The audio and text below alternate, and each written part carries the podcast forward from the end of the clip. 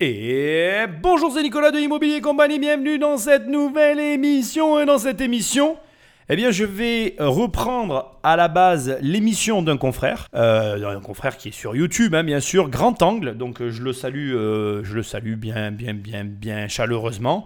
Je m'autorise à prendre un bout de, enfin, pas qu'un bout, hein, je m'autorise à prendre ton émission et à en faire une nouvelle émission. Je suis, je lance un appel, une bouteille à la mer, que dis-je Si jamais, euh, d'une manière ou d'une autre, tu tombes sur cette émission, sache que je suis ouvert, mais pourquoi pas, à une émission à, deux où on pourrait discuter de tout ça. J'ai des idées convergentes avec les tiennes, des idées divergentes avec les tiennes. Le nom de l'émission, de sa vidéo qui dure 11 minutes, c'est Immobilier, le déclin pour 2023. Et déjà, euh, par rapport au titre, je dirais plutôt 2024, mais on va en reparler. Et puis, il y a des petites choses quand même dont je veux parler, euh, que je voudrais ramener dans la discussion et qui malheureusement euh, me gênent, euh, pas me gênent, mais méritent d'être ajoutées et discutaillées. Et encore une fois, voilà, l'idéal, ça serait qu'on en parle tous les deux avec, encore une fois, grand plaisir. Donc, avant d'attaquer, et comme d'habitude, je tiens simplement à te rappeler, parce que c'est un petit peu différent en ce moment, j'organise un séminaire le 7 octobre à Nîmes, 237 euros la place. Tu la veux à quel prix la place? Tu veux que je te l'offre? Ben je peux pas. Parce que figure-toi qu'il faut louer la salle, faire venir les intervenants, etc. Donc tu vas sur immobiliercompagnie.com dans l'onglet formation, euh, dans l'onglet séminaire. Tu cliques et ça apparaît direct. Et tu peux réserver ta place en ligne. Je t'invite à, ben, aller sur immobiliercompagnie.com, à réserver ta place pour le 7 octobre, à venir me rejoindre. Il va y avoir vraiment des intervenants exceptionnels à tous les niveaux. Pas que immobilier, aussi crypto-monnaie, mais ça, tu as tout sur la page de vente. Bref, je te laisse faire. C'est pas très compliqué. Je suis pas inquiet. Tu vas trouver immobiliercompagnie.com dans l'onglet séminaire. Allez, sans plus de transition, on attaque. Ça va être une émission, je pense, fort intéressante. Encore une fois, je ne détiens pas la vérité. J'ai des choses à ajouter. Il y a des points avec lesquels je suis complètement d'accord avec lui. Il y a des points pour lesquels mis un doute. Et il y a des éléments que je voudrais rajouter qui sont à prendre en considération, qui malheureusement ont une influence aussi sur les marchés immobiliers. Bref, sans plus de transition, Patrick Magneto. Disons-le clairement, les perspectives de l'immobilier ne sont pas bonnes en 2023 en France. Fondamentalement, le prix de l'immobilier est fonction de trois critères. Le pouvoir d'achat de la population, plus un pays est riche, plus le prix potentiel de son immobilier est élevé. La tension entre l'offre et la demande, en fonction de ce qui est disponible comme bien sur le parc, cela peut provoquer des tensions sur les prix. Et enfin, l'effet de levier lié aux conditions de crédit. Plus il est facile d'emprunter sur de longues durées, plus les prix sont démultipliés à la hausse. Avec ces trois critères en tête, regardons les perspectives en France. Bon, je suis complètement d'accord avec ce qu'il vient de dire. J'ajouterai simplement que si on regarde la France concurrentiellement avec un ensemble d'autres pays, il y a quand même un élément hyper important avec l'immobilier et l'accès à la propriété. C'est une évidence, mais je veux quand même le préciser. C'est la notion de propriété en elle-même, de cadastre et de la manière dont on possède les biens. Ça paraît fou, mais usus fructus et abusus ne s'appliquent pas dans tous les pays du monde. Et si tu attaques du coup la vision d'un marché immobilier d'un pays de sous cet angle-là, d'ailleurs, pour le coup, sous l'angle des raisons qui font qu'un marché immobilier fluctue ou pas et attire ou pas le monde, en tout cas, en ce qui me concerne, et je pense en ce qui concerne énormément d'investisseurs, la manière dont est détenue la propriété dans le pays influence l'affluence, ça fait répétition, mais tu comprends ce que je veux dire, des potentiels acquéreurs. C'est-à-dire que plus tu as une vraie propriété, plus tu as de gens qui vont vouloir acheter dans le pays, moins tu as une vraie propriété, comme c'est le cas dans certains pays. Juste pour info, euh, moi j'ai un membre de ma famille euh, éloigné hein, qui a acheté dans un pays un bien immobilier et figure-toi qu'elle n'en était pas réellement propriétaire, elle a tout simplement perdu son argent.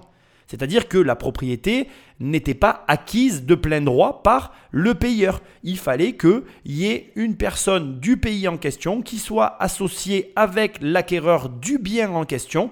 Et tu connais la fin de l'histoire, j'ai pas besoin de te la raconter. Le bien s'est retrouvé dans l'escarcelle du, euh, de l'habitant du pays euh, dont, dont, je suis en train d'évoquer le nom. Enfin, j'ai pas dit le nom, mais bon, on s'en fout.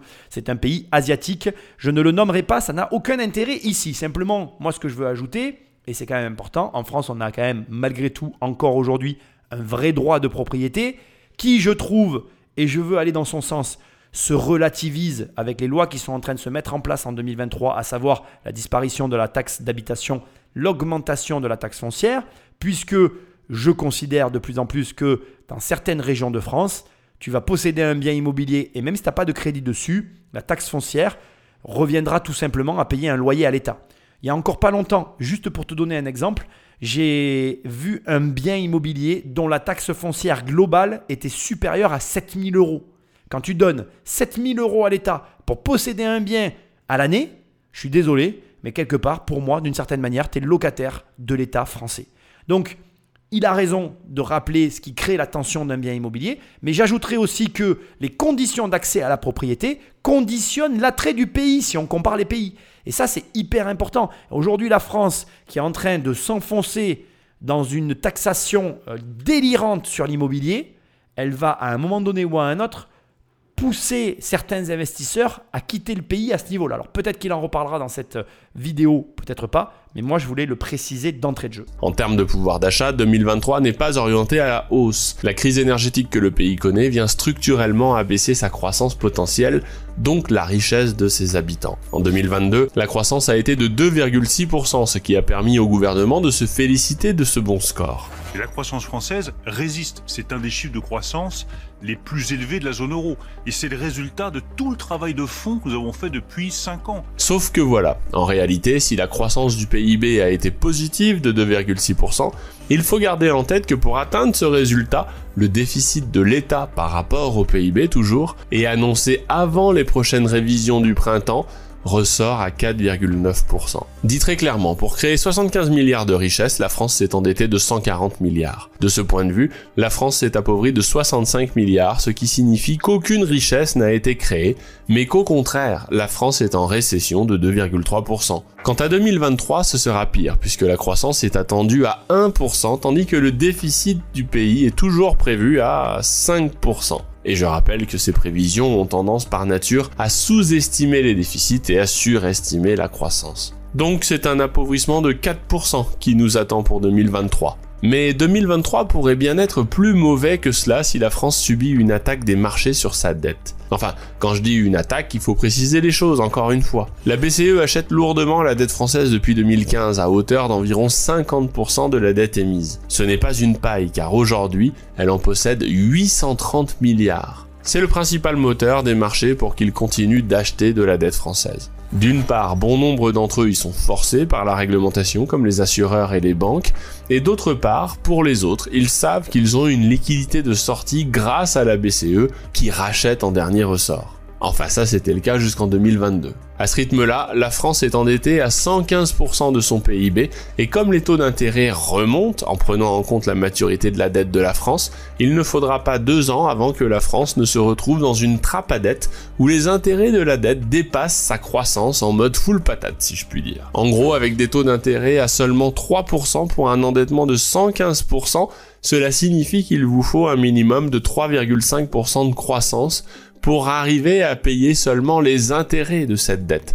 Alors concrètement, avec un poids de l'État de plus de 60% dans le PIB, la France est en train de passer par le même chemin que la Grèce à grande vitesse. 2018, 431,6 milliards de revenus totaux pour l'État français. 2021, 422,2 milliards de revenus totaux pour l'État français. Euh, je sais, j'ai pas les chiffres là, ils sont pas à jour. Tu sais qu'on a 3 ans de décalage, donc j'ai pas envie de te, de te dire des conneries, mais bon voilà. Je crois savoir que 2022 est une des meilleures années fiscales euh, qu'il y a jamais eu, en sachant que 430 000, 431 c'est déjà la meilleure année en 2018. Et tu dois savoir que jamais il n'y a eu autant de dettes de l'autre côté. Ça veut dire que l'État n'a jamais gagné autant d'argent, mais l'État n'a jamais dépensé autant d'argent. Donc en fait, c'est nul en fait. C'est un produit qui est nul. Ça sert à rien d'augmenter tes revenus si tu augmentes tes dépenses. Tu t'enrichis pas. Et donc, c'est pour juste corroborer ce qu'il est en train de dire et complètement valider son analyse en sachant qu'il y a quand même une chose que je dois ajouter et que je trouve extrêmement importante, qui n'est pas anodine et qui vient, à mon sens, expliquer aussi le pourquoi du comment, finalement, euh, on se retrouve avec de la croissance alors qu'on ne devrait pas en avoir. Le Covid, le confinement, c'était une hérésie. Je veux dire, euh, si tu prends euh, l'intelligence d'un moineau et que tu la compares avec l'intelligence dont on a, fait, on a fait preuve pendant le Covid, moi je mettrais le truc au même niveau. Tu vois, le moineau est autant intelligent que nous pour les décisions qu'on a prises au Covid. Tu penses qu'un moineau aurait pris de meilleures décisions que nous par rapport au Covid? Voilà, mon opinion personnelle. Encore une fois, ça n'engage que moi. Et ce que je suis en train de te dire, à la différence de grand angle, n'est absolument pas argumenté par aucun chiffre et aucune preuve. Je te le dis parce que c'est mon analyse de la situation. Et pourquoi je te parle du Covid? Parce que l'addition du quoi qu'il en coûte, elle est de 240 milliards. Et qu'il faut savoir que ce plan de relance exceptionnel, exceptionnel, dont on a été victime, parce qu'il faut savoir que pendant ce plan de relance, on a subi les mêmes attaques que lors de la, taxe au carbone. C'est-à-dire qu'en gros, ce que j'essaie de te dire maladroitement, mais je pense que les plus intelligents d'entre vous ont compris, c'est qu'on s'est fait dépouiller encore une fois de l'intérieur tellement notre système administratif est performant. Eh bien finalement, cet argent dont on dispose, ces 240 milliards d'euros, sont pour partie responsables de la fameuse croissance dont les élites se gargarisent. Et ça, moi, je suis obligé de le remettre sur la table parce que j'avale pas la pilule, premièrement. Et deuxièmement, je veux quand même te le dire, euh, tu dois le prendre en considération parce que on t'a parlé d'entreprises zombies, j'ai fait des émissions sur les futures faillites qui se profilaient à l'horizon. Et non seulement elles se sont profilées, mais elles sont en train d'arriver, elles tombent comme des mouches, et ça va faire très mal. Le problème qu'il est en train de soulever et qui n'est pas anodin, c'est que moi depuis toujours, je te maintiens le discours de oui, il y a un gâteau, il y a moins de personnes qui mangent de parts du gâteau, donc les parts restantes seront plus grosses pour les protagonistes autour du gâteau, sauf que il est aussi possible que le gâteau restant soit plus petit. Parce que si le pays s'appauvrit, c'est la taille du gâteau qui rétrécit, et même s'il y a moins de parts à prendre, comme le gâteau est de toute façon structurellement plus petit, les parts sont plus petites, et donc il y a moins à manger pour ce qui reste. Ce que j'essaye de dire maladroitement, et qui ne va juste que dans le même sens de ce qu'il est en train de dire, c'est que oui, effectivement, on a un gros problème euh, avec la production de travail en France. On a non seulement un gros problème avec la production du travail en France, mais on a aussi un problème parce que la vie qu'on est en train de vivre au présent pour moi et de mon analyse, elle est illusoire, bercée par ces milliards qu'on a récupérés lors du Covid et qu'on injecte pour l'instant encore dans l'économie artificiellement. En tout cas, on en, on l'injecte plus. Je devrais revoir mes propos, pardonne-moi. Disons qu'on on en tire encore bénéfice, mais quand ça va s'arrêter complètement et c'est en train d'arriver, je peux t'assurer que le mur, on va se rendre compte qu'on se l'est déjà pris. Le mur, il n'est pas devant, il n'est pas à côté, il n'est pas derrière. Non, non, on a le nez dedans en fait. Et là où je le rejoins, c'est que il va y avoir une réaction en chaîne. Moi, je ne connais pas l'avenir, je me garderai bien de dire ce qui va se passer. Par contre, je suis certain qu'il va y avoir des problèmes. Indépendamment de tout ça, je voudrais juste un petit peu étayer certains propos, ou en tout cas préciser quelques détails que je trouve sont très bien dits de sa part, mais que je voudrais reformuler autrement. On a une fâcheuse tendance, tous autant que nous sommes, à faire un transfert avec notre manière de générer nos comptes vis-à-vis de l'État et de la façon dont lui-même gère ses comptes. Or, tu ne peux pas raisonner comme ça. Un État n'a pas vocation à gérer ses comptes comme toi ou moi on gère nos comptes. D'ailleurs, il faut que tu comprennes qu'un État qui est endetté, c'est plutôt bon signe dans la mesure où la dette, elle est euh, correctement allouée. D'ailleurs, de cet élément-là, on va avoir l'occasion d'en reparler dans cette émission. C'est aussi pour ça que je l'ai fait. Il y a un détail qui, pour moi, en France, fait que le marché immobilier, et je, suis un des rares, enfin en tout cas j'ai jamais entendu dans la bouche de quelqu'un d'autre que moi, à penser comme ça. C'est-à-dire que moi je pense que l'immobilier français est effectivement une espèce de bulle, mais absolument pas lié aux aléas du marché tel que décrit ici. Je pense que c'est lié entre autres aux APL et à tout cette, euh, ce système d'aide sociale qui fait que le marché immobilier français est quand même assez préservé. Mais bref, je vais avoir l'occasion d'en reparler. Indépendamment de tout ça, ce que je veux dire donc, c'est que tu ne peux pas projeter sur la gestion des comptes sur ta gestion, enfin comment dire, ta manière de gérer les comptes ne peut en aucun cas être la manière dont l'État va gérer ses comptes. Je veux que tu le comprennes. Un État ne cherche pas le profit, un État ne cherche normalement pas non plus le, le, déficit, il cherche l'équilibre. Ça veut dire qu'il doit dépenser de l'argent, qu'il doit créer de la dette, que cette dette, si elle est bien réemployée, réaffectée, elle doit bénéficier à sa population et à ce moment-là, l'État fonctionne. Les États c'est pas des entreprises. Les États ne sont pas euh, des agents économiques normaux. Tous les marchés financiers le savent. C'est d'ailleurs un non-sens sur les marchés financiers puisque les États cherchent en fait à atteindre le point zéro. C'est ça que ça cherche un État. Alors je sais qu'après c'est étrange, etc. On ne va pas parler de ça ici, c'est pas le propos. Voilà, simplement je veux le préciser parce que moi quand j'entends ce genre d'analyse, alors c'est mon interprétation personnelle, mais j'ai toujours l'impression qu'on s'attend à ce que l'État et ce comportement à l'identique presque que peuvent avoir les agents économiques comme toi et moi. Mais encore une fois, voilà, ne t'arrête pas là-dessus, ça n'est pas comme ça que ça fonctionne. Maintenant, on va s'intéresser au, sujet au cas au sujet de l'immobilier. Je trouve que c'est un sujet intéressant et c'est un sujet qui donne matière et à la réflexion et aussi pour toi parce que c'est bien d'amener une critique sur ce qui est en train de se passer économiquement et d'essayer d'anticiper l'avenir. Mais moi, ce qui m'intéresse, c'est qu'est-ce que toi tu peux faire? Je ne sais pas s'il va en parler euh, dans cette émission, mais moi, je vais te donner en tout cas mes opinions sur les, euh, je dirais, actions que tu peux d'ores et déjà mener pour non pas te protéger, mais continuer de gagner de l'argent malgré que l'État lui en perde ce qui n'est pas incompatible. Et la voie grecque n'est pas une panacée pour le marché de l'immobilier. Entre 2007 et 2017, soit pendant 10 ans, le marché de l'immobilier grec a perdu 40% de sa valeur, car le pouvoir d'achat de sa population s'est littéralement effondré. En ce qui concerne les loyers, ils ont aussi baissé pendant pas mal de temps. Cela permet de donner un peu de perspective à tous ceux qui pensent que l'investissement immobilier est du sûr à 100%, car les loyers, ça ne peut pas baisser, donc sur le long terme, on s'en sort toujours. La réponse est non le risque existe. Un article de Claude Sicard fait bien le point sur les difficultés de la France en 2023, où l'on voit que le pays se rapproche de plus en plus de la situation grecque. Le taux d'industrialisation est catastrophique et la descente aux enfers n'est pas terminée, puisque les grandes industries européennes préparent leur délocalisation vers des pays où l'électricité,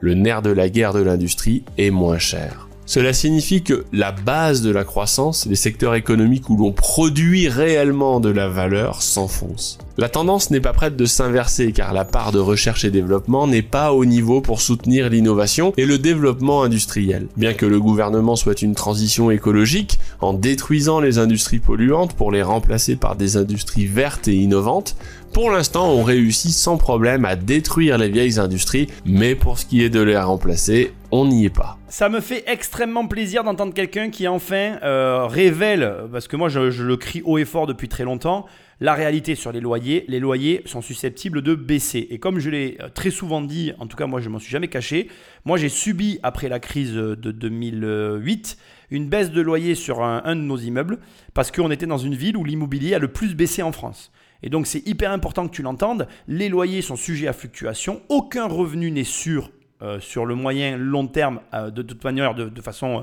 ad vitam aeternam, ça n'existe pas.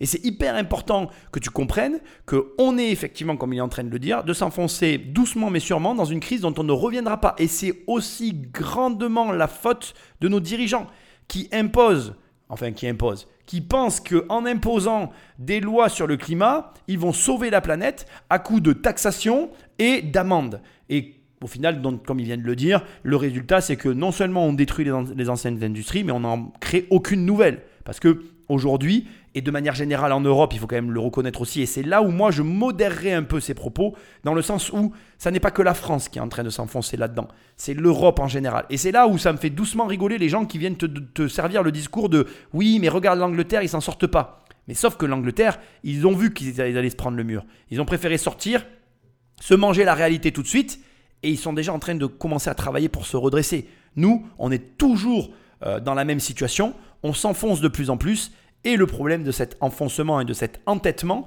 c'est que plus on va s'enfoncer, plus ça va devenir catastrophique, plus ça va devenir catastrophique, plus le redressement de la barre ne se fera pas comme on l'imagine. Et malheureusement, malheureusement je le dis comme ça, mais c'est quand même une réalité, la France aujourd'hui, en termes de travail, d'heures travaillées, de productivité, de résultats et d'enrichissement pour les habitants, beaucoup de gens n'aiment pas que je parle comme ça, mais c'est une réalité. Tu travailles pas pour la gloire. Quand tu demandes à tes gamins d'aller travailler à l'école, tu leur dis de travailler bien à l'école, pourquoi faire? Pour euh, gagner des bonbons? Moi, je crois pas. Je pense que si tu leur dis de travailler à l'école, c'est pour qu'ils gagnent de l'argent. Donc, qui a envie d'aller dans un pays où on ne te fait pas gagner d'argent? Qui? Y a un moment donné, il va falloir arrêter avec toute cette manière de faire qui est d'abord hypocrite et qui, en plus d'être hypocrite, n'amène rien de bon. Les gens sont là en mode oui, l'argent c'est pas important, etc. Mais on s'en fout que ce soit important ou pas. L'argent il en faut, point. Il n'y a pas besoin d'essayer de le classifier dans je ne sais quelle catégorie. Tu dois gagner de l'argent pour vivre au quotidien, point. Arrête d'essayer de coller une étiquette là-dessus. C'est délirant cette histoire. Et au final, on a un problème généralisé avec le travail, plus aucun, sens des valeurs, plus aucun sens du travail, et donc plus aucun revenu qui suit derrière. Et à l'arrivée, tu peux pas t'en sortir comme ça. Donc c'est un grand malheur, mais qui est généralisé à l'échelle de l'Europe on n'est pas dans les bons chiffres vis-à-vis de l'Europe, mais l'Europe prend cette direction de manière générale. Après, la différence entre les pays européens, c'est que certains ne vont pas appliquer les normes européennes imposées par l'Union européenne, Et la France, elle, ben, elle veut être le bon élève de l'Europe, mais à quel prix? Est-ce qu'on a les moyens d'être le bon élève de l'Europe? Est-ce qu'aujourd'hui, vraiment, je ne suis pas en train de casser du sucre sur le dos de l'Europe, est-ce que vraiment, aujourd'hui, tu penses que euh, sacrifier son industrie pour, euh, ben voilà, je, ne sais quel euh, idéal que on n'arrivera pas à atteindre, soyons honnêtes. Je veux dire, la, la France s'est mise dans l'Europe pour quelle raison? La France s'est mise dans l'Europe parce qu'on était trop petit à l'échelle mondiale. Même si demain la France, elle était full énergie verte, qu'il y avait de l'énergie verte partout, tu crois vraiment que la France changerait la face du monde? Moi, je crois pas. Je crois qu'on est en train de, se tromper de guerre, encore une fois. Mais ça, c'est encore un autre débat et ce n'est pas le sujet qu'il vient ici de développer. Revenons à nos loyers qui ont baissé parce que je l'ai vécu. La baisse des loyers, c'est très compliqué. D'abord, il faut l'accepter et souvent, on n'a pas le choix. Et deuxièmement, si derrière, tu n'as pas ce qu'il faut pour absorber le choc, ça peut faire très mal. C'est là où tu te rends compte que il y a un moment donné, il faut que ton immobilier soit bien structuré au niveau général, c'est-à-dire que tu ne dois malheureusement pas avoir qu'un seul, deux ou trois biens immobiliers. Je dirais même jusqu'à quatre ou cinq, tu es en danger.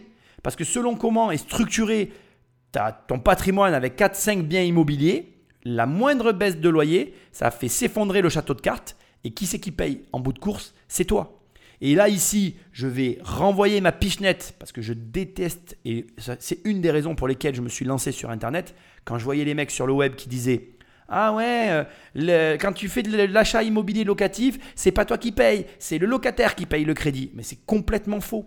Et crois-moi, pour avoir vécu des baisses de loyer, j'ai très vite compris qu'en vrai, euh, c'est absolument pas mes locataires qui payaient le crédit. La banque, elle va venir chercher qui? Le propriétaire. Et le propriétaire, c'est toi. Et quand ton loyer est inférieur à ta mensualité de crédit, qui c'est qui compense? C'est pas le locataire, hein, c'est Bibi. Et Bibi, c'est toi, c'est moi, c'est celui qui a les crédits. Donc ce que j'essaye de te dire ici, c'est que euh, il va falloir être très vigilant à l'avenir. Et si tu es toujours dans l'acquisition de biens immobiliers, il va falloir que tu développes une stratégie qui va prendre en considération les éventuelles fluctuations de marché, qui va te permettre de les anticiper, de les absorber et de ne pas te retrouver éclaté au sol avec l'ensemble de l'économie parce que le secret pour s'enrichir pendant une crise, c'est quoi? C'est de sortir de la crise. C'est le sujet de mon livre. Alors il n'est pas encore sorti, mais il arrive très bientôt, je te rassure. Hein. On est très très très très proche de la date de sortie. Je, te, je fais mon maximum pour que ce soit plus vite que ce que tu imagines. J'en dis pas plus. Et pour stimuler l'innovation, on pense tout de suite à la recherche et développement, et la part de R&D dans le PIB est aussi très faible, même si la France est considérée comme un paradis fiscal pour les centres de recherche, puisqu'ils sont largement subventionnés par des aides d'État. Et je ne plaisante pas, la France est vraiment considérée par les multinationales comme un paradis fiscal pour leur secteur de R&D. Enfin, pour rénover son tissu économique, il faut travailler, et là, on n'y est pas non plus. Le taux de population active mesure la proportion de personnes qui bossent dans l'économie. Eh bien, ce n'est pas brillant du tout. Comme vous pouvez le voir, en Suisse, la retraite c'est à 64 ans pour tout le monde et le taux d'activité est également plus élevé. Forcément, ça marche mieux. Quant à la durée moyenne de la vie active, on est loin des 42 ans de cotisation. Bref, tournez-le comme vous voulez, il n'y a pas assez d'heures travaillées. Donc en termes de croissance, il ne faut pas s'attendre à des miracles et cela va nécessairement peser sur le pouvoir d'achat de la population dans son ensemble. C'est pour cela que je dis que l'on peut s'attendre prochainement à une attaque des marchés. Bon, on le sait qu'on travaille pas assez. Je pense pas que j'ai besoin de te le dire ou que lui-même ait besoin de te le dire. Au fond de nous, on sait que la France a un problème avec le travail. Mais moi, j'irai plus loin que ça. Je pense pas qu'on a un problème avec le travail. Moi, je pense pas qu'on ait un problème avec le travail. Je pense qu'on a toute une population qui a un problème avec la valeur travail. Je, voilà, je, pense que tu le sais. Euh, je fais des posts euh, réguliers maintenant sur les réseaux, des posts un petit peu osés, un petit peu provocateurs, et je vois les réactions, ça me rend fou en fait. Le problème des gens, c'est qu'ils n'ont plus aucune imagination dans ce pays, c'est qu'ils n'ont pas n'ont aucun sens de ce qu'ils peuvent faire. Euh, quand je vois que j'explique, euh, j'ai fait un post, je vais parler de ce post. J'ai un peu l'occasion ici d'en parler, j'ai envie d'en parler. J'ai fait un post qui, dans lequel, dans lequel, je parle d'une mère qui a choisi d'être mère au foyer. Et à aucun moment dans le poste, je, je ne dis ou je ne sous-entends que le fait d'être mère au foyer n'est pas un travail. Je dis simplement que le fait qu'elle n'ait pas de travail et qu'elle choisisse d'être mère au foyer ne véhicule pas une image de quelqu'un qui travaille, d'aller au travail, qui sort pour aller travailler, qui sort de son logement, qui quitte le logement familial pour aller dans une entreprise travailler. Et les réactions sous ces posts de vidéos sont vraiment mais exceptionnels. Alors je vais pas te dire que je les lis tous, je, je les lis plus du tout d'ailleurs pour être franc avec toi, mais j'en vois quand même passer quelques-uns et ça me fait mourir de rire. Les gens te disent ah ouais, mais être caissière c'est pas épanouissant. À quelle heure t'as vu que toucher un SMIC ça épanouit? En fait, ce que les gens comprennent pas dans ce pays, c'est que on s'en fout de combien tu gagnes. C'est qu'est-ce que tu fais avec ton argent en fait. Moi j'ai commencé, je gagnais 6... mon premier loyer encaissé c'était 620 euros. Tu crois que j'étais riche? Tu crois que c'était épanouissant d'avoir 620 balles tous les mois pour vivre? Euh, Bien sûr que je galérais en fait. Bien sûr. Mais putain, je gagnais 620 euros par mois avec mon système de loyer, sans crédit en face, je précise. Mais c'est important. Mais ce que je veux te dire, c'est que je l'ai fait et à partir de là, j'ai eu un deuxième loyer, un troisième loyer, un cinquième loyer, un dixième loyer, un vingtième loyer, un trentième, etc., etc. Et ce que je veux te dire, c'est que ça commence par un truc. Si tu gagnes 1300 euros par mois et que tu dépenses 1300 euros par mois, comme fait la France, remarque, tu me diras, tu as un exemple à suivre. Ah ben c'est sûr que là, tu seras pas heureux. Parce que ben, au final, tu fais quoi avec ton argent? Ben rien. Parce que déjà, tu as tout cramé avant même d'avoir commencé à pouvoir espérer faire quelque chose. Mais cette euh, action financière, bon, cette, euh, c'est pas une action financière pour le coup, c'est cette déraison financière. Elle est due à qui? Elle n'est pas due à la France, elle n'est pas due à ton patron, elle n'est pas due au système. C'est pas le système qui t'oblige à faire ça, c'est toi, c'est ton choix. C'est toi qui décides d'eux. Et je vois déjà, ah oui, mais euh, mon logement coûte tant, j'ai pas le choix. Mais si, on a toujours le choix dans la vie. hein. Euh, moi, comme je l'ai dit dans mon bouquin, comme je m'en suis jamais caché, j'ai eu une période de flottement où j'habitais ni vraiment à gauche, euh, ni vraiment à droite. J'ai pas dit que je dormais dans la rue, j'ai dit que je me démerdais. C'est pas, voilà, on se débrouille, on fait avec ce qu'on a et ce qu'on n'a pas. Le problème, c'est que les gens aujourd'hui, ils veulent le résultat sans avoir à passer par le chemin. Après, bon, voilà, moi, je vais pas rentrer dans ce débat. Tout ce que j'ai à te dire ici et qui est important et que je veux que tu notes, c'est que on a un problème avec la valeur travail avant même d'avoir un problème avec le travail. Et pire, avant même d'avoir un problème avec le travail, la valeur travail, etc., on a un problème avec l'argent. Ça dérange les gens. Ils sont rongés par une jalousie profonde dès l'instant que quelqu'un, avec son argent à revenu équivalent, s'en sort mieux qu'eux. Et alors ça, là, je peux rien faire en fait. Moi, je peux pas faire plus que ce que je fais déjà. Je me prends souvent une déferlante de haine parce que j'ose le dire. Alors imagine si je venais à le montrer qu'en réalité, bah oui, c'est entièrement de ta faute si t'as pas de fric en fait. Et c'est entièrement de ta faute si t'en as. D'ailleurs, c'est ça qui est bien avec l'argent. Pourquoi? Mais tu sais, le pire dans cette situation, c'est tout le fond et le paradoxe de ce truc, c'est que l'argent, dans les deux sens, ça produit un résultat, et c'est pour ça qu'il y a beaucoup de- d'entrepreneurs et de personnalités qui se réfèrent à l'argent pour évaluer le résultat des personnes en face d'eux. Et ça ne veut pas dire que ça fait ta valeur humaine, ça veut juste dire que ça fait ta valeur travail. Un mec qui est productif et qui fait gagner de l'argent à sa boîte, il intéressera forcément beaucoup plus de gens qu'un mec qui ne l'est pas. Est-ce que ça veut dire que le mec qui n'est pas productif, il vaut rien? Non, c'est pas ce qu'on dit. C'est juste que le mec qui n'est pas productif pose un problème à la société et que la société, elle n'a pas à venir aider ou à venir proposer des solutions à ce mec-là, que c'est à lui à se remettre en question et à trouver le travail qui lui permet d'obtenir les meilleurs résultats. Après, euh, on va pas se mentir, hein, c'est hyper dur. hein.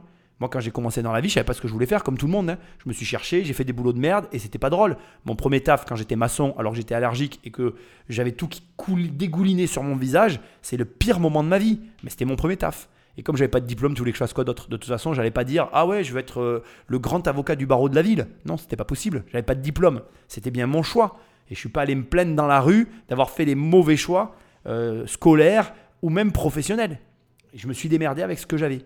Et ça, je sais pas pourquoi, ça pose un problème à beaucoup de personnes, mais c'est pas que des Français. Et ça aussi, je voudrais quand même le dire, on a ce problème en France, mais on le retrouve partout. Maintenant, c'est pas parce que dans ton pays on travaille peu que toi tu dois peu travailler.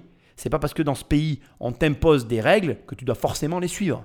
Tu peux euh, faire preuve de leadership, tu peux faire preuve d'initiative et transformer ton quotidien, transformer tes heures, les démultiplier et attirer à toi plus d'intérêt que tes voisins. Même si tu es mal vu à l'arrivée, de toute façon, on te jugera. Quoi que tu fasses, on te jugera. Allez, rapidement, je te raconte l'histoire de l'âne. Je pense que tu la connais, mais elle est drôle. C'est l'histoire d'un, père et son fils, et ils ont un âne en fait, et ils vont euh, au village en bas, tu sais. Et alors, ils descendent dans le village, tu vois, et donc euh, le, le- le- le fils met son père sur l'âne, parce que bon, son père il est vieux, tu vois, et il faut descendre euh, le, père au village, tu vois, pour aller chercher la nourriture ou je ne sais quoi. Et là, tous les villageois, quand ils croisent euh, le l'âne avec le père dessus. Oh mon Dieu, mais vous vous rendez compte, le pauvre animal, ce que vous lui faites subir, euh, c'est honteux. Bon, ils rentrent. Du coup, le lendemain, en fait, ce qu'ils font, c'est qu'ils se disent bon ben mon fils, t'es plus jeune et tout, on va te mettre toi sur l'âne, comme ça tu économises tes forces et puis euh, moi c'est pas grave, je marcherai à côté, tu vois, on n'aura pas les remontrances des villageois, tu vois.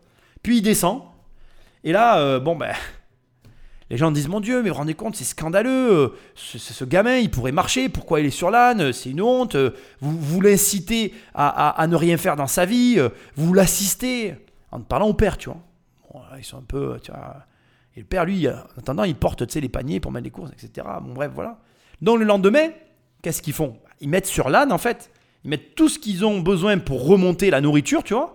Et puis eux, ben, ils marchent à côté de l'âne. Comme ça, au moins, bon, ben, ils se disent. euh, Là, au moins, on pourra plus dire qu'il y a trop de poids. Et là, bien évidemment, mon Dieu, mais vous vous rendez compte, vous le prenez pour qui cet âne? C'est un esclave en fait. C'est honteux de faire ça. Un animal, ça devrait être en liberté dans la nature. C'est pas là pour porter des trucs. Moralité, quoi que tu fasses, tu seras critiqué. Donc fais surtout ce qui t'arrange le mieux à toi. Et puis accepte les critiques. Car à un moment, ça va coincer. Enfin, attaque, c'est un terme un peu osé, car sur le principe, attaquer la dette consiste à la vendre ou à ne plus l'acheter. Dit autrement, si les marchés ne veulent plus de la dette française, le château de cartes s'effondre. Mais ce sera tout de même la faute du gouvernement français, puisque jusqu'à ce jour, il vit à crédit sur le dos des marchés, justement. Bien évidemment, si la réforme des retraites devait ne pas passer, alors cela pourrait être un accélérateur, car pour les marchés, cela démontrerait que la France est devenue largement ingouvernable, ce qui pourrait être un signal d'alerte rédhibitoire. Alors ça, c'est un scénario tout à fait possible et probable, une attaque euh, de, de- la dette euh, Et d'ailleurs, c'est ce qui a fait la richesse et la fortune de George Soros. C'est un truc de fou. Je t'incite vraiment à faire des recherches sur ce qu'a fait George Soros. Ah, ouais, bon, allez, j'ai compris. Je vais te raconter l'histoire de George Soros. Alors, il faut savoir que George Soros, bon, malheureusement, euh, pour plusieurs euh, raisons d'ailleurs, il est associé euh, parfois, enfin, c'est un nom qui revient quand on, quand on, comment dire, euh, quand on parle de complotisme.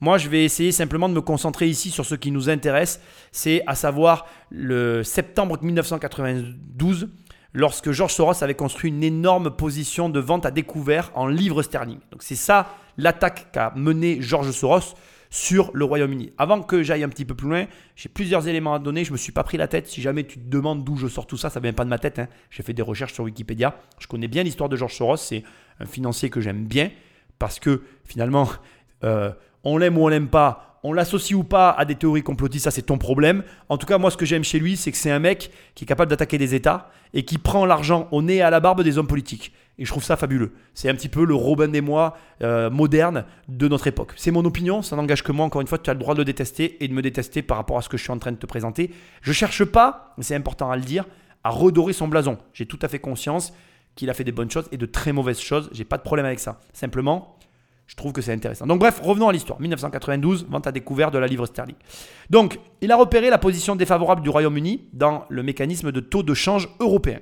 Pour George Soros, le taux d'entrée du Royaume-Uni dans le mécanisme de charge européen était trop élevé, son inflation était également beaucoup trop élevée, triple du taux allemand à l'époque, et les taux d'intérêt britanniques nuisaient au prix de ses actifs. Donc, le 16 septembre 1992, jour du mercredi noir, le fonds de George Soros avait vendu à découvert plus de 10 milliards de dollars en livres sterling, profitant de la réticence du gouvernement britannique à révéler ses taux d'intérêt à des niveaux comparables à ceux d'autres pays du mécanisme de change européen ou à laisser flotter sa monnaie. Quand le Royaume-Uni s'est retiré du mécanisme de taux de change européen, dévaluant la livre sterling, le profit de George Soros sur le pari a été estimé à plus d'un milliard de, dollars. Il a été su- surnommé l'homme qui a cassé la banque d'Angleterre. Le coût estimé donc de son opération financière le jour de ce mercredi noir a été de 3,4 milliards de livres sterling.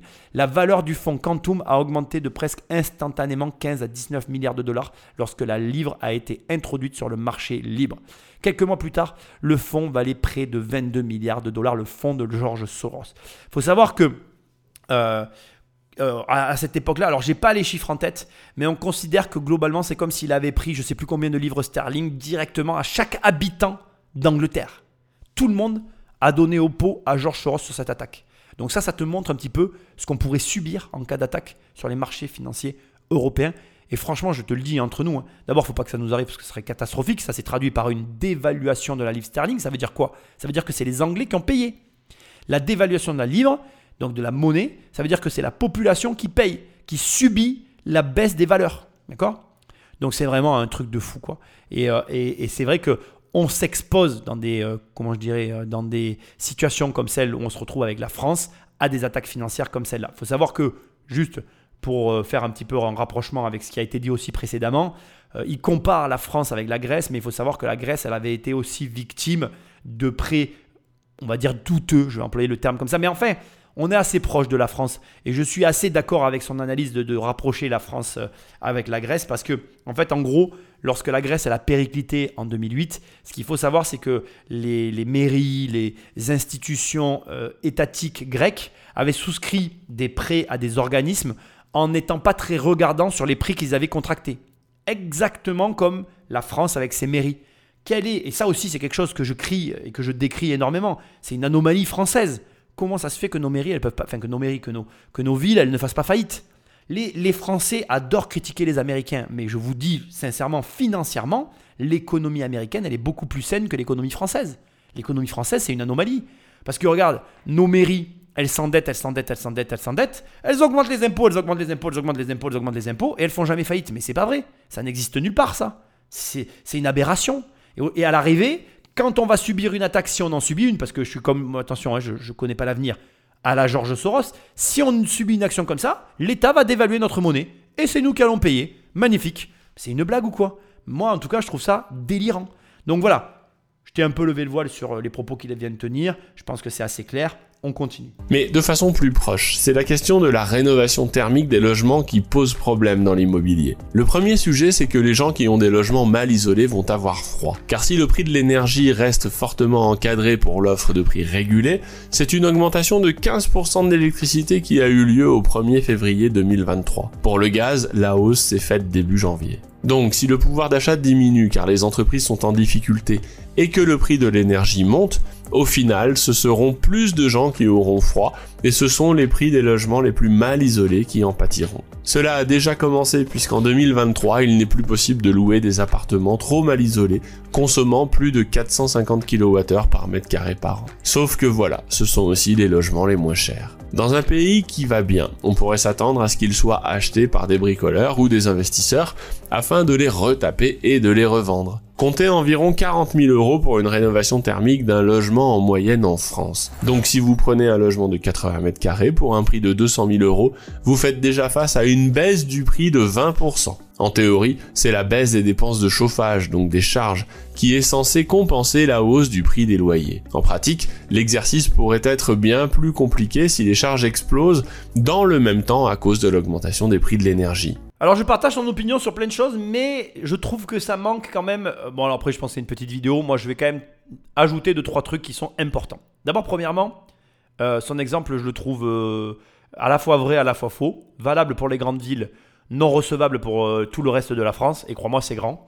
Et par contre, deuxièmement, et c'est hyper important de le préciser, le délire dans cette affaire, c'est pas tant le fait de rénover en soi. Moi, je comprends très bien le système des passoires énergiques. Non, non, c'est finalement le cahier des charges et ce qu'on t'impose pour atteindre les notes. C'est là où le délire est vraiment. euh, on est sur un, un truc, euh, mais voilà, ils ont pris de la drogue, c'est pas possible autrement.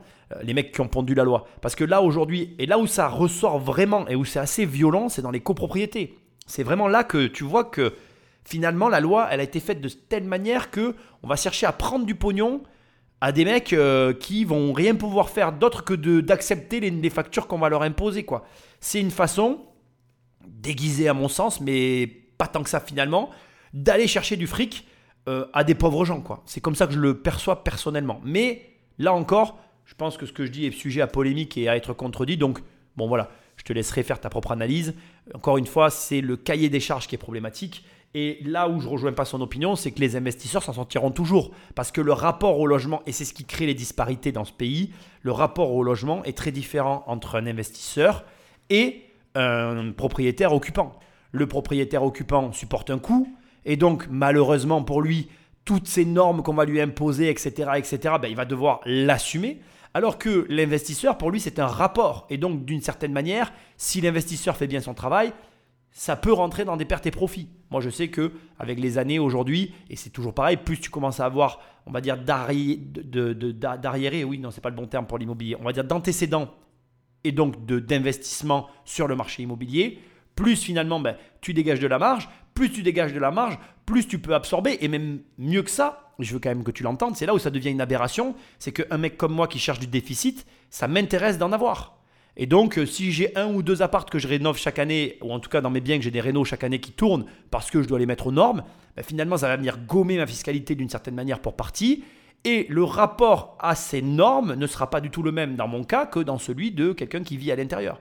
Donc tu vois, tout ça c'est assez complexe et je ne pense pas que tu puisses résumer la problématique immobilière aux éléments qui viennent de donner là. On ne va pas subir cette crise tous de la même façon, comme c'est toujours le cas d'ailleurs, et de la même manière, ceux qui ont de l'argent n'auront que plus et ceux qui n'ont pas réussi à gérer leur argent correctement en auront peut-être pas que moins, mais seront dans de plus grandes difficultés que ce qu'ils ne sont déjà actuellement. Concernant la hausse des prix de l'énergie, les perspectives sont aussi plutôt mauvaises pour 2023-2024, car la Russie vient d'interdire toute exportation de pétrole vers l'Union européenne, le G7 et l'Australie, qui sont les pays qui ont décrété l'institution d'un plafond de 60 dollars le baril sur le pétrole russe. En soi, si cela permettait de faire craquer les Russes et de mettre fin à la guerre, ce serait une bonne idée.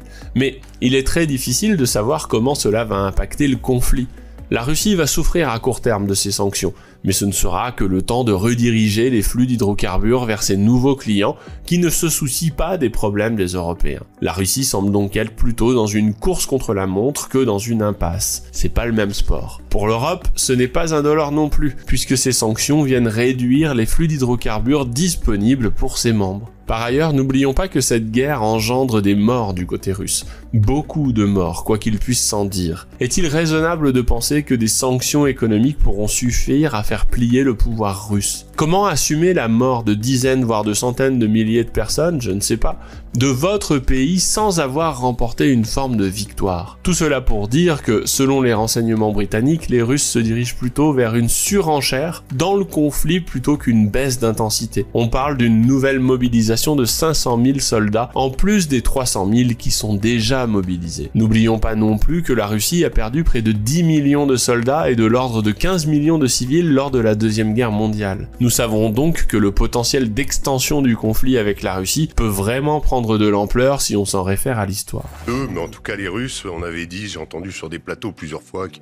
qu'il manquait de munitions, que les troupes étaient démoralisées. Non, le discours de Poutine, il marche à fond avec ses troupes. Alors je ne sais pas ce qu'il en est réellement, car d'autres prétendent que l'Ukraine est partie pour reconquérir tous ses territoires. Mais ce qui me semble certain, c'est que ce climat n'est pas favorable à l'expansion économique de l'Union européenne. Bon, la guerre, ah, c'est cool, c'est des sujets que j'ai pas l'occasion d'aborder. La guerre en Ukraine, je, j'en- je- voilà, j'ai des sujets, j'ai des avis assez, tranchés sur la-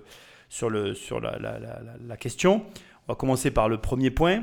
Euh, faut pas oublier, malheureusement, hein, après ça plaît, ça plaît pas ce que je vais dire, hein, mais la guerre, elle a été gagnée avec les Américains et les Russes. Hein. Faut, faut, faut quand même le préciser. Euh, je sais pas pourquoi, d'un coup, on n'aime plus les Russes, mais je peux t'assurer qu'après la Seconde Guerre mondiale, on aimait beaucoup les Russes. Ça a changé entre temps, mais maintenant on les aime plus. Donc bon, on a décidé de s'en mêler. Je ne sais pas pourquoi non plus. Je comprends pas. Euh, franchement, j'ai envie de vous dire en quoi ça nous regarde. On a tellement de problèmes. Ça, c'est un, un mal français, tu vois. On s'en sort pas dans notre pays. On n'est pas capable de s'occuper de nous. hein. On ne sait pas s'occuper de nous, les gars. Mais on va s'occuper de l'Ukraine. Vraiment, c'est le bon truc à faire. Le pays sombre dans la pauvreté et nous, on va s'occuper de l'Ukraine et on en parle. C'est important. Moi, je, comme je le dis souvent, en fait, faites-le ou ne le faites pas. Donc, si tu veux vraiment aider l'Ukraine et que ça te tient à cœur, tu vois que tu es le genre de mec qui est là en mode Non, mais c'est honteux, Nicolas, ce que tu dis, tu peux pas parler comme ça. Ben, tu sais quoi, engage-toi et barre-toi faire la guerre en Ukraine. Et puis, arrête de nous emmerder. Je comprends pas, en fait. Les mecs qui viennent sur les plateaux, moi, je serais là, je réglerais le problème en 30 secondes. Ah ouais, ça te tient à cœur Ben, vas-y. Et là, il y aurait un gros silence, tu vois.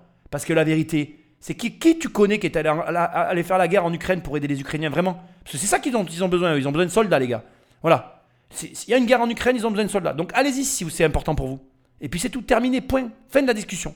Et n'y allez pas, si c'est pas tant important que ça pour vous. Par contre, si t'es pas allé et que tu veux l'ouvrir sur le sujet, ben ferme-la.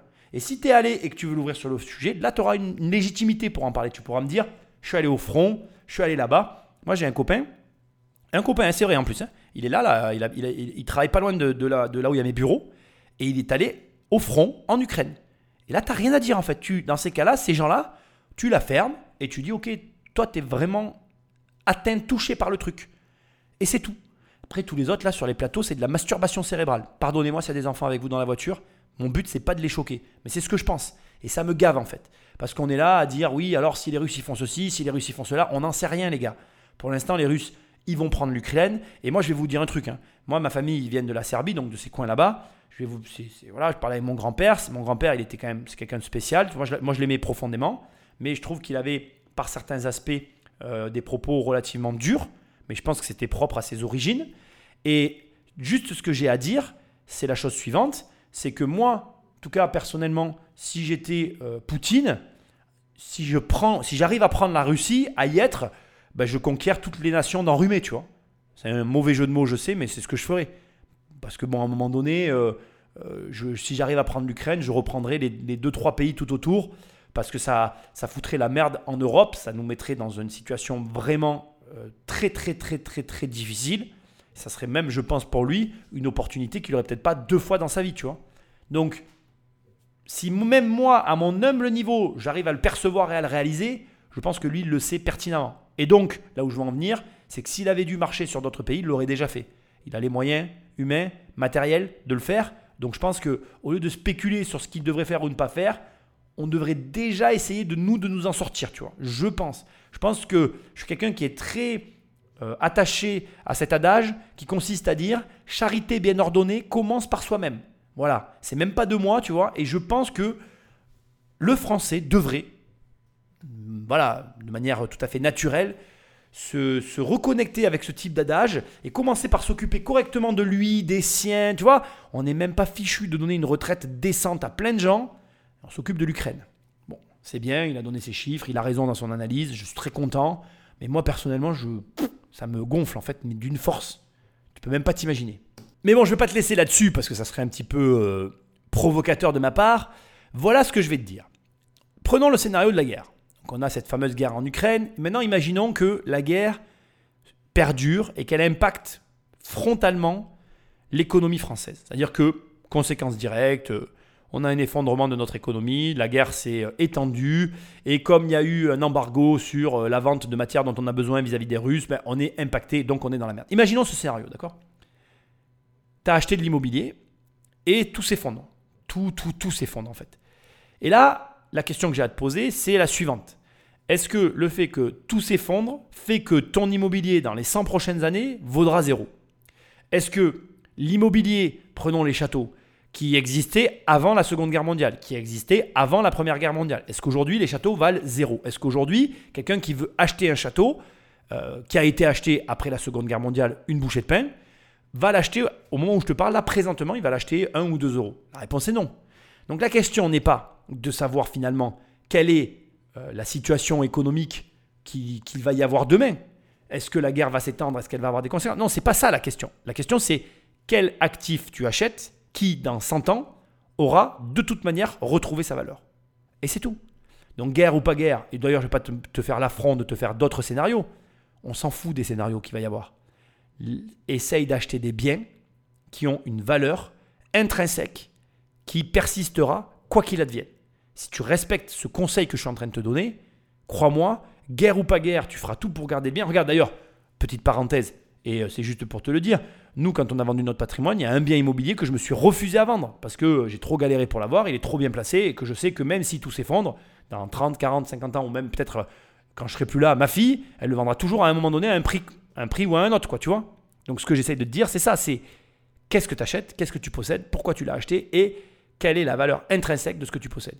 Une fois que tu as répondu à toutes ces questions, bah, ma foi, j'ai envie de te dire, euh, ça va rouler pour toi, quoi. Enfin, il faut ajouter à notre situation immobilière les turpitudes de l'administration qui ajoute des rigidités dans le marché. Le dernier cas en date, c'est l'histoire du taux d'usure. Comme en tant que particulier vous êtes réputé un peu benet, l'État se charge de fixer un taux d'usure au-delà duquel les banques n'ont pas le droit de vous prêter de l'argent pour un emprunt immobilier. Le problème, c'est qu'avec la remontée des taux, les taux d'intérêt bancaires courent derrière ce taux d'usure et viennent bloquer le marché.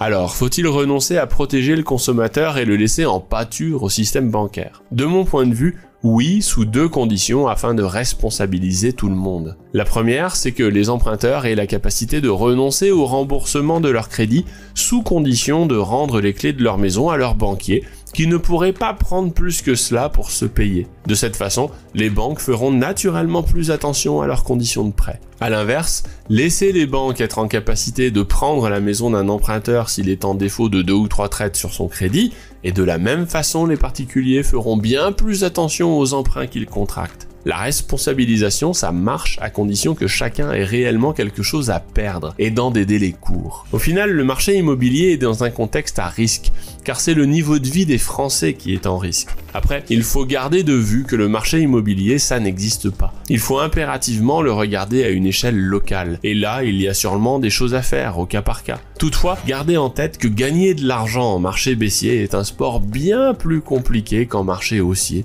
où tout le monde se croit être un génie. Et il a bien raison sur la phrase de fin, et ça, euh, moi je le pense toujours, les marchés baissiers sont plus complexes à gérer que les marchés haussiers. Moi j'en ai, déjà passé un et je l'ai passé, donc j'ai pas d'inquiétude sur celui qui arrive.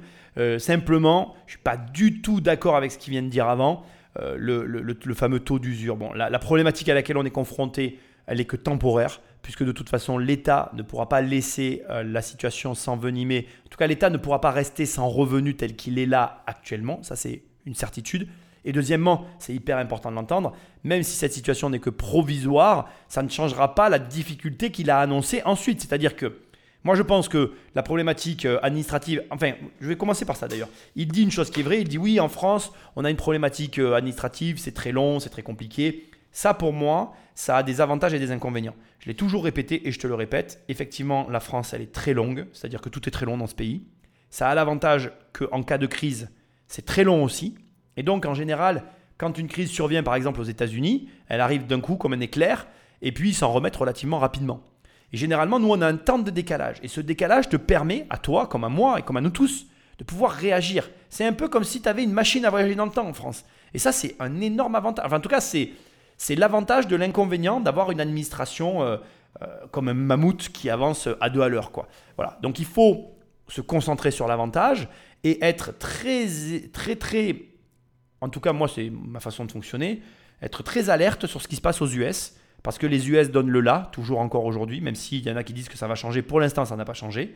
Et donc quand tu vois une crise violente aux US, tu sais qu'elle va de façon décalée euh, impacter la France. À toi, en fonction de ce que tu observes aux États-Unis, de prendre finalement tes dispositions. Ensuite, et c'est là où je ne suis aussi pas d'accord avec lui, mais il le reprécise en, faisant une espèce de petite parenthèse sur les marchés locaux. Je ne suis pas du tout d'accord avec lui. L'immobilier n'est pas un secteur risqué. L'immobilier, c'est un métier. Comme lui le fait sûrement avec ses placements boursiers. Moi, je ne suis pas un professionnel de la bourse et des placements financiers, je suis un professionnel de l'immobilier.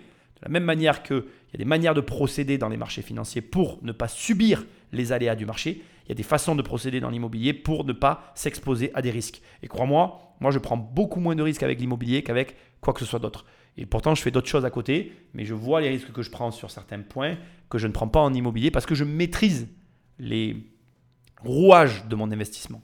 Donc c'est à toi, après, à ne pas faire l'erreur de vouloir te trop te diversifier, mais de bien plutôt te concentrer sur quelques classes d'actifs, mais de les maîtriser parfaitement pour ne pas t'exposer à ces fameux risques dont il fait état. Après, je pense comme lui que de toute façon, il était téléphoné que l'on rentre dans une crise majeure à un moment donné ou à un autre. On est dans cette crise, elle, est, elle arrive là, elle, va, elle va nous exploser à la figure d'une manière ou d'une autre. Je suis obligé de te le dire, mais c'est important pour moi. Tant qu'en France, et je t'ai dit que je t'en parlerai, il y aura des APL et des aides au logement, la France ne connaîtra pas des remous tels que tu peux les voir dans d'autres pays. De la même manière, et je vais un petit peu le chahuter sur sa remarque bancaire, euh, je pense que tout le monde le sait, euh, les banquiers français, c'est, j'ai presque envie de dire, l'incarnation de euh, la banque qui ne prend aucun risque. Je veux dire, si tu as envie de voir des banquiers qui ne prennent pas, voire peu de risques dans un pays, viens en France. Notre système a 33% d'endettement 35, 43 selon les périodes. Euh, donc ça, c'est les, déplafonnements de l'endettement. Hein. Notre système donc euh, d'endettement nous a relativement bien protégés depuis toutes ces années des mouvements de marché tels qu'on les connaît dans d'autres pays. Je veux dire, quand tu vois qu'aux US, il y a des crises, il y a eu effectivement des mouvements de marché à 40-50% à la crise de 2008. Nous, en France, moi j'ai connu un mouvement sur euh, une ville à, à 10-20%. Je ne me rappelle plus quel, quel pourcentage maintenant, ça commence à remonter, mais j'ai connu euh, ouais, mes loyers étaient passés de, bah, tu vois, de 600 à 550, donc 10% de baisse des loyers. Euh, et j'ai connu après en valorisation, tu vois, euh, entre 12 et 20%, entre 12 et 20% sur la valeur du bien à la baisse, sur la même ville, tu vois. Donc, finalité, on a des, des mouvements de marché, tu ne pourras jamais les éviter parce qu'on reste malgré tout pour l'instant encore dans un marché relativement libre de gré à gré, même si les lois tendent à changer cette situation générale. Et aussi, je veux quand même le préciser, on a les APL, les différentes aides qui viennent border le bébé au niveau de l'investissement locatif. Moi, je l'ai toujours dit, ce truc est une bulle. Le jour où ça va nous péter à la gueule, c'est là où vraiment ça va faire très très mal. Et malheureusement, je pense que ça, ça sera une, une crise majeure. Et je fais partie de ceux, des rares, qui le disent. Je pense qu'à un moment donné, on devra poser à plat cette situation et la revoir parce que les APL, euh, le système de je subventionne le logement des particuliers qui louent à d'autres particuliers, quand tu y réfléchis vraiment, c'est quand même un peu une aberration. quoi.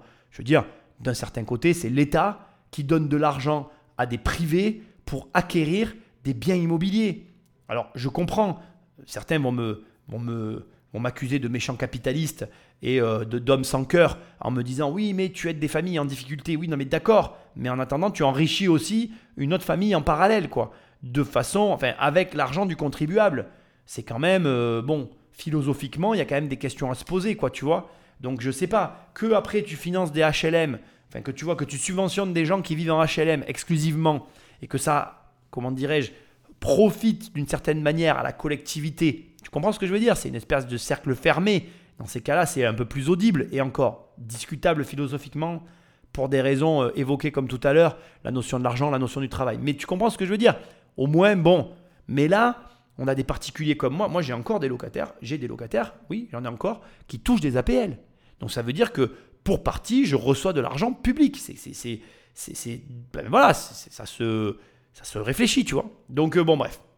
C'est mon opinion, voilà, je pense que je pense pas que la France soit exposée à un risque majeur, sauf, et je veux quand même aussi finir parce que je veux quand même lui donner raison, un risque systémique, donc c'est-à-dire c'est le système qui est exposé, ou comme il l'a dit à un moment donné, il l'a évoqué, finalement, il n'y a plus de travail. Comme il n'y a plus de travail, ben, il n'y a pas de population qui euh, produit finalement euh, suffisamment de richesse. Donc du coup, il n'y a plus assez d'impôts. Donc du coup, on rentre dans un cycle infernal. Et là, c'est tout le système qui périclite et donc, bon, ben là, euh, là, on se retrouve mal, mal, mal, tu vois. C'est possible. Hein moi, je, pour moi, rien n'est impossible. Moi, je pars du principe que tout est possible. Donc, comme tout est possible, il a peut-être raison. Après, bah, je ne le souhaite pas vraiment. Mais même si ça arrivait, je t'assure, et je veux quand même que tu l'entendes, c'est pas parce qu'un pays est en crise, c'est pas parce que euh, tout se passe mal euh, dans, un, dans, un État que tout va mal se passer pour toi.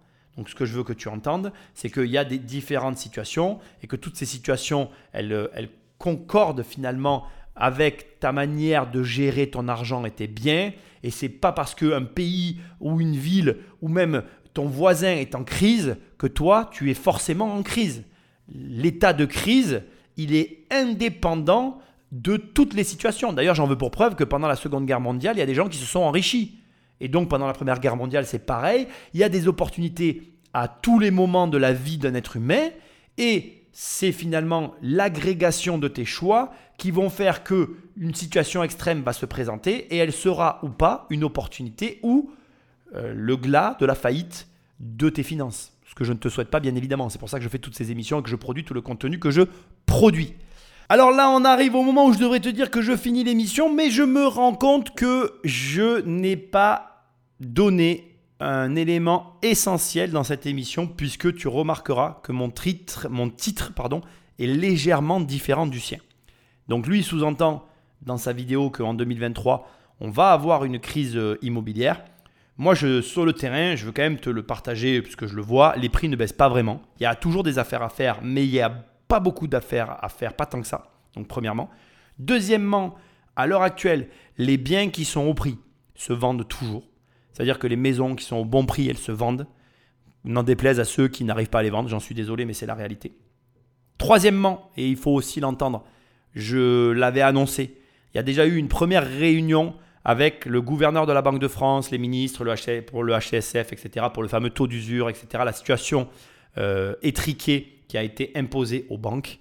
Et euh, ça n'est que le premier d'une longue série. Je prédis qu'il va y avoir encore d'autres réunions jusqu'à ce que euh, le gouverneur cède et remette les calculs bancaires tels qu'ils étaient avant qu'il impose ces restrictions.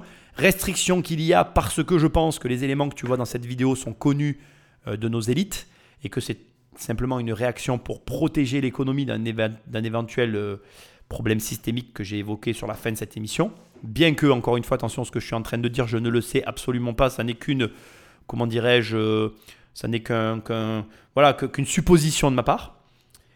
Élément hyper important, donc moi je crois que jusqu'à début de fin 2023, début 2024, la situation va rester telle qu'elle, avec ces fameuses réunions qui vont s'intensifier jusqu'à ce que euh, le, gouverneur cède et remette les calculs tels qu'ils étaient. Et je pense, et je vais le rejoindre malgré tout, que ça ne repartira pas à la hausse, puisque on évalue jusqu'à plus de 30% l'augmentation des prix de l'immobilier suite au Covid. Et en tout cas, de mon opinion, cette augmentation ne pourra pas se maintenir, ne serait-ce que par la montée des taux.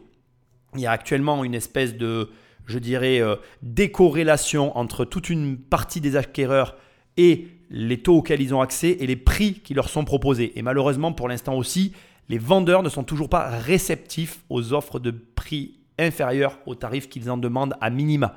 Donc tant que cette situation ne va pas tendre vers une baisse, eh bien, euh, la situation restera tendue. À la fin de tout ça, je veux quand même te préciser aussi, et malgré tout, qu'on a toujours des acquéreurs solvables sur le marché, dont moi j'ai la chance de faire partie. Et je veux aussi te préciser que malgré tout, euh, l'économie, dans certaines zones d'activité, c'est assez dégueulasse ce que je vais dire, mais je veux quand même le préciser, fonctionne en France. Hein. On a une situation qui est euh, certes pas folichonne, qui va pas vers des lendemains meilleurs, mais voilà, je trouve que malgré tout, euh, il y a quand même encore des activités qui fonctionnent, il y a du travail dans certaines branches. Euh, voilà, moi, je, je reviens d'un séjour dans une ville à ses côtés où j'ai vu bon nombre de restaurants qui n'arrivaient pas à trouver du personnel, dont euh, certains ont évoqué euh, l'excuse de dire la clientèle ne me convient pas. Et comme m'a dit euh, la patronne, mais à, quelle heure, à 23 ans, tu dis à ton patron, votre clientèle ne me convient pas, je démissionne Tout ça parce que tu peux rentrer chez tes parents et finalement jouir d'un confort de vie auquel tu n'aurais pas accès si tu n'étais pas dans cette situation. Tu comprends ce que je veux dire? Donc, on a quand même une situation française qui est très très très particulière, qu'on ne peut pas sortir de son contexte comme c'est fait là. C'est-à-dire que en France, entre les aides, avec la sécurité sociale, la sécurité, toutes les sécurités qu'il y a de tous les côtés, on a une population qui peut se permettre, s'octroyer le loisir de prendre le travail par-dessus la jambe. Et ça, pour combien de temps encore, je ne le sais pas. Euh, moi, je, ne suis pas un fervent partisan de cette situation, bien, que j'ai conscience qu'elle convient à une certaine tranche de la population. Moi, personnellement, je préfère bosser, travailler même beaucoup, euh, mais avoir les résultats qui vont avec. Il y a une tranche de la population française qui, elle, ne souhaite pas beaucoup travailler, souhaite avoir beaucoup de temps libre. C'est pas pour rien qu'on est le pays au monde où il y a le plus de fonctionnaires par tête de pipe. Voilà, là, pour le coup, je ne ferai pas des recherches, ce n'est pas le sujet de cette émission, mais je voulais quand même le dire. Voilà, au final, euh, on est quand même relativement d'accord. Je maintiens euh, les propos que j'ai tenus au début de cette émission. Je suis totalement ouvert à un débat sur les sujets, sachant que je tiens à préciser que même si mon émission n'est pas recherchée en chiffres, j'essaye de te relater les retours de terrain que j'observe. Moi, je suis quelqu'un qui aime bien observer ce qui se passe. Je regarde euh, les ventes qu'on fait, les, flux financiers qu'on a, etc. Et grâce à ça, j'arrive à avoir une tendance de marché. Je te rappelle pour information que donc je suis bailleur euh, en fonds propres, que je suis euh, agent immobilier, que j'ai une agence de gestion immobilière et de syndic et de transactions. je vois aussi ce qui se passe sur ces trois marchés.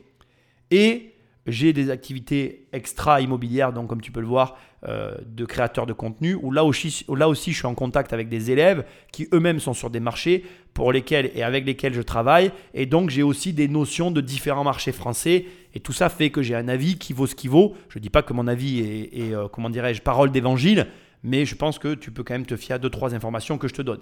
Donc, euh, comme il l'a dit, on arrive sur un marché baissier, je suis complètement d'accord avec lui, c'est très très difficile. Dans les marchés baissiers, il n'y a que les bons gestionnaires qui s'en sortent. Alors que dans les marchés haussiers, n'importe quel gestionnaire est capable de s'en sortir. Voilà. Donc euh, c'est aussi simple que ça. On va voir maintenant qui est vraiment bon et qui ne l'est vraiment pas. Et croyez-moi, en immobilier, vous allez être surpris. Euh, quand la mer se retire, il y en a beaucoup qui sont à poil, pour reprendre l'expression d'un ami investisseur très célèbre, qui n'est pas mon ami d'ailleurs, mais qui est très connu quand même. Voilà, ceux qui comprennent ont un sourire au coin des lèvres. Voilà, voilà, écoutez, ça m'a fait extrêmement plaisir. Je te rappelle que si tu veux me rencontrer, si tu veux venir passer un moment avec moi, le 7 octobre à Nîmes, il y a un séminaire, 237 euros la place. Crois-moi, au prix où je vendais avant, c'est pas cher. Et aussi, autre chose important, tu vas sur immobiliercompagnie.com, dans l'onglet séminaire, tu as la page avec le programme, tu as tout, les intervenants, ça va parler bitcoin, ça va parler immobilier bien sûr, ça va parler argent. Il va y avoir la banque. Les gars, si vous ne savez pas avoir des crédits, venez à cet événement. Vous en repartirez avec de vraies infos. J'ai réussi à faire venir une banque. J'avais jamais réussi jusque-là, donc croyez-moi, ça en vaut le déplacement. Faites comme vous voulez. Je vous propose, vous disposez. Au demeurant, like, partage, laisse-moi un commentaire. Là où tu écoutes cette émission, prends le téléphone d'un ami, abonne-le sauvagement et je te dis à très bientôt dans une prochaine émission. Salut